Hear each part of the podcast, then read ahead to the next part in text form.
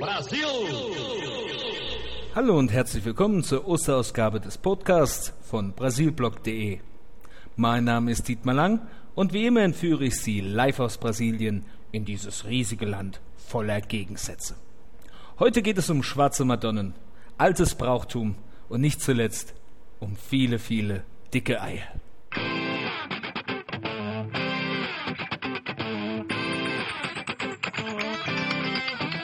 Pra quê? Te espero de braços abertos se você caminha pra nunca chegar. Então vou no fundo, ameaço ir embora. Você diz que prefere, quem sabe ficar. Eu queria tanto mudar sua vida, mas você não sabe se vai ou se fica. Eu tenho coragem, já tô de saída. Você diz que é pouco e pouco pra mim não é bobagem.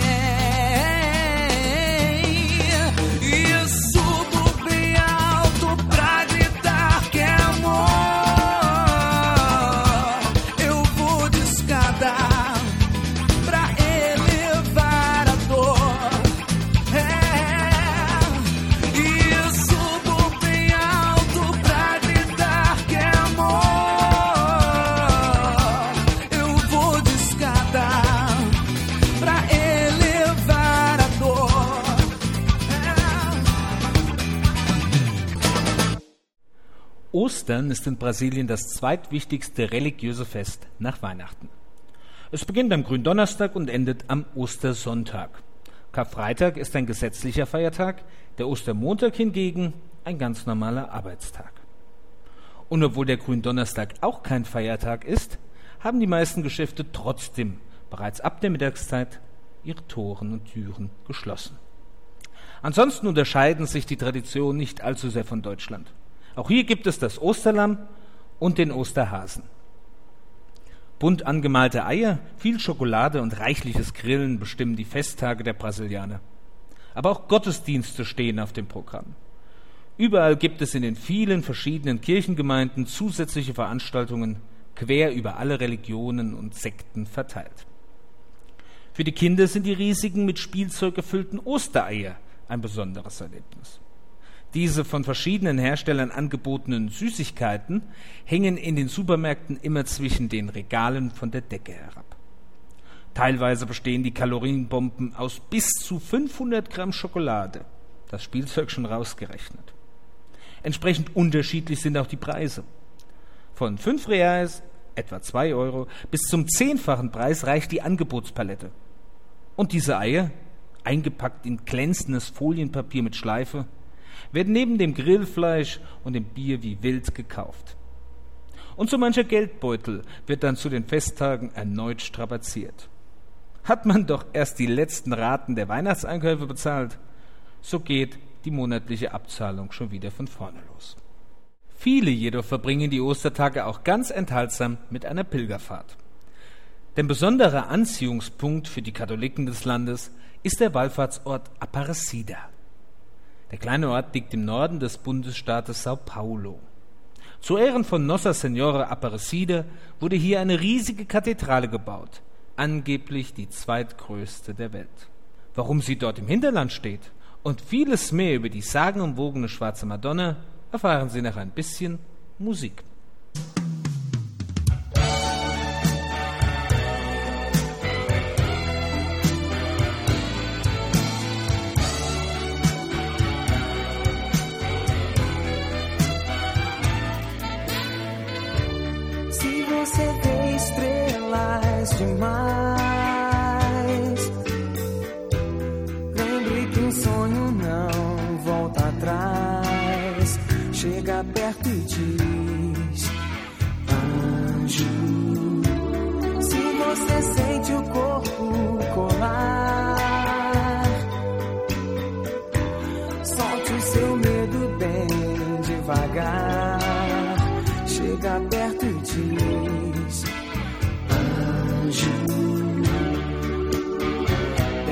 Perto e diz: Anjo.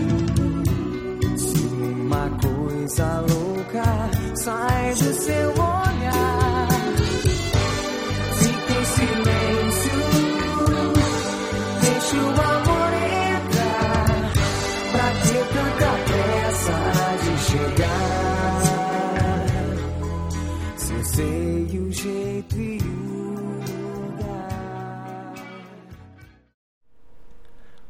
290 Jahren soll es gewesen sein. So sagt es zumindest die Legende.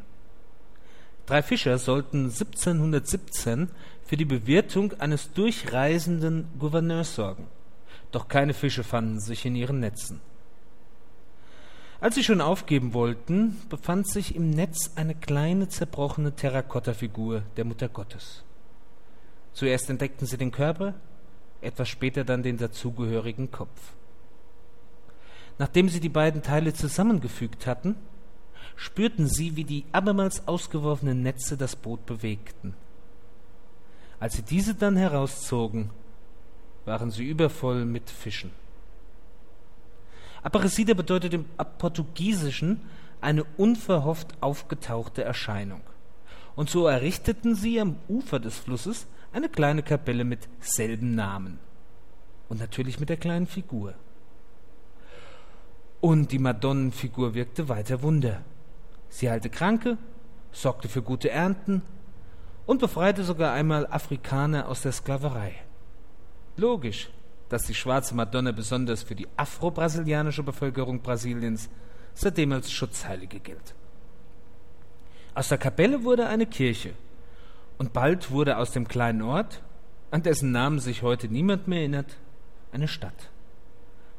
Und je mehr sie wuchs, desto größer wurde das Haus Gottes, bis es zu einer mächtigen Kathedrale für die Millionen von Gläubigen wurde, die jährlich den Ort besuchen.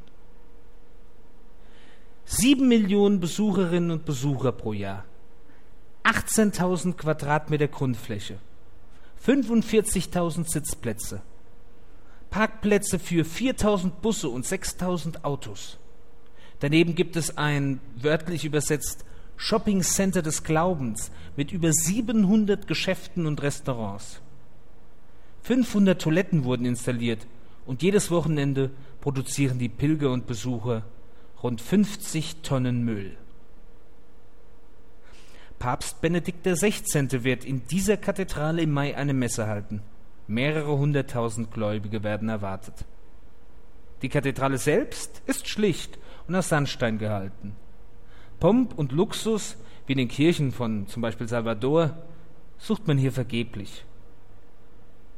Und zu Ostern erlebt der kleine Ort den ersten großen Ansturm des Jahres. Mehrere Zehntausend Pilger vollziehen dort am Karfreitag in einer langen Prozession den Leidensweg Jesu Christi. Und am Ostersonntag werden in der riesigen Kathedrale sogar drei statt einer Messe abgehalten. Glaubt man den brasilianischen Katholiken, ist der Wallfahrtsort das sprichwörtliche Mekka der Brasilianer.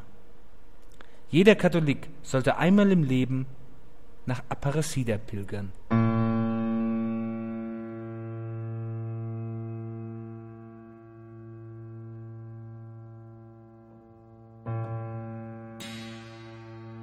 Oh Deus, salve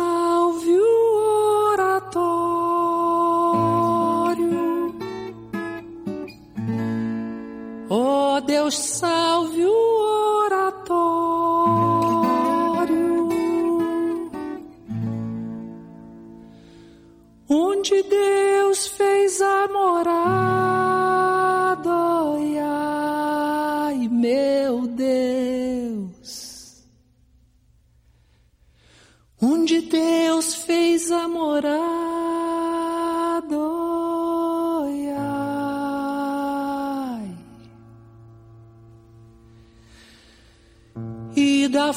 Flor nasceu Maria, e da flor nasceu Maria,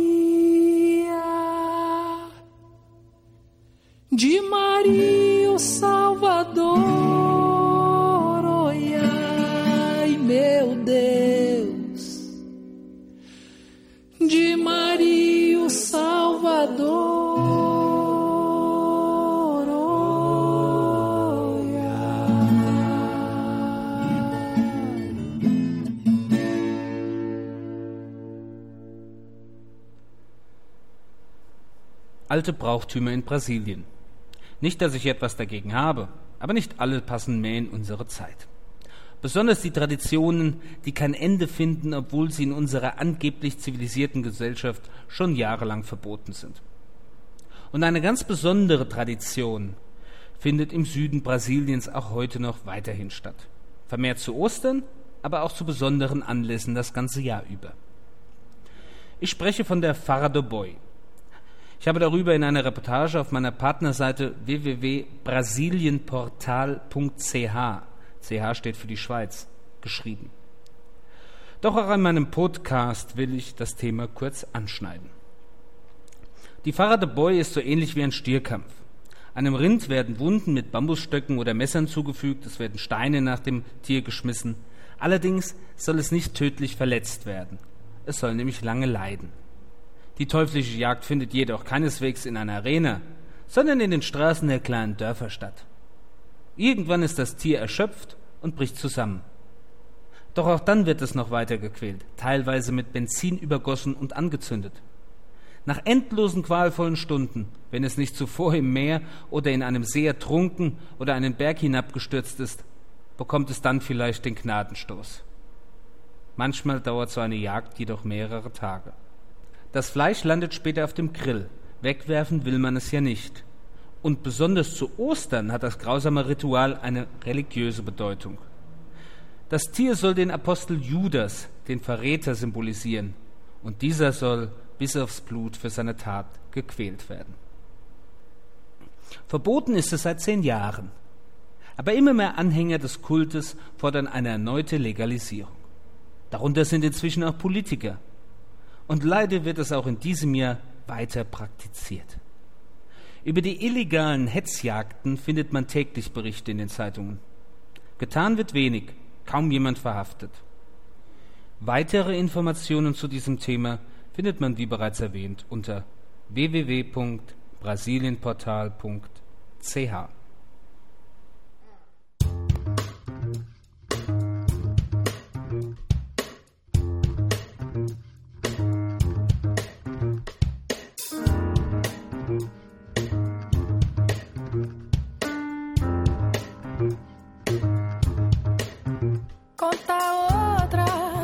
eu não caio mais. Já foi-se o tempo em que eu pensei que você era um bom rapaz. Corta essa de querer me impressionar. A coisa boa é Deus quem dá. Besteira é a gente que faz. Conta outra, nessa eu não caio mais. Já foi-se o tempo em que eu pensei que você era um bom rapaz. E corta essa de querer me impressionar coisa boa é Deus quem dá, besteira é a gente que faz. Você jurou pra mim que foi doença que te impediu de vir me encontrar. O mundo é bem menor do que você pensa. E ontem já vieram me falar onde você dava lá baile da comunidade bebendo e se acabando de dançar. Mas eu não caio do salto, não brigo, não falto com a minha verdade. Sinceridade, sai que a fila tem que andar. Sinceridade, sai que a fila tem que andar. Was gibt es sonst noch im Rahmen dieser Sendung über Ostern in Brasilien zu berichten? Vielerorts wird die Passion Christi als Theaterstück aufgeführt. In dem Ort Novo Jerusalem, zu Deutsch Neues Jerusalem finden sich bei den Open-Air-Veranstaltungen bis zu 50.000 Zuschauer ein. Und in manchen Städten wird Verrat des Judas gespielt. Dann jedoch nicht mit lebenden Rindern, sondern mit an Laternenmasten aufgehangenen Puppen voller Süßigkeiten. Kinder malträtieren die Stoffsäcke dann so lange mit Knüppeln, bis die heiß begehrte Ware zum Vorschein kommt. Nicht unbedingt pädagogisch sinnvoll, aber auf jeden Fall sehr, sehr lecker. Und über die Ostereier habe ich ja bereits in dieser Sendung berichtet. Auch wenn der Osterhase noch das Symbol der Fruchtbarkeit darstellt, er gerät mehr und mehr in Vergessenheit. Auch bemalte Ostereier, wie ich sie noch aus meiner Kindheit kenne, findet man eher selten. Und es gibt auch keine kleinen Nester im Garten. Man würde die riesigen Eier eh auf Anhieb entdecken. Doch die Wirtschaft freut es, werden in Brasilien mittlerweile jedes Jahr rund 100 Millionen Schokoeier produziert. Und wehe, man bringt zu Ostern bei einem Besuch nicht ein solches mit, sondern vielleicht Blumen. Dann kann es schnell passieren, dass man kurzerhand den Judas spielen muss.